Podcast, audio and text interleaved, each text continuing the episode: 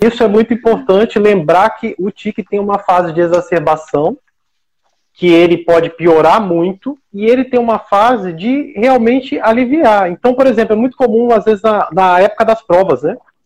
Na época Exato. das provas, a criança piorar muito o tique e passar, por exemplo, o adolescente vestibular, mesma coisa, e, e passar essa fase, o tique realmente aliviar. Então tem que dar esse espaço, só ter um pouco de paciência, que para os pais às vezes é muito angustiante e eles se sentem mesmo como se tivesse é, incapaz.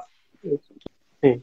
E lembrar que um terço, pessoal, apesar de ter isso na faixa etária pediátrica, ele pode melhorar. Que ele pode ter isso e depois, quando ele for virando adolescente, isso literalmente desaparecer.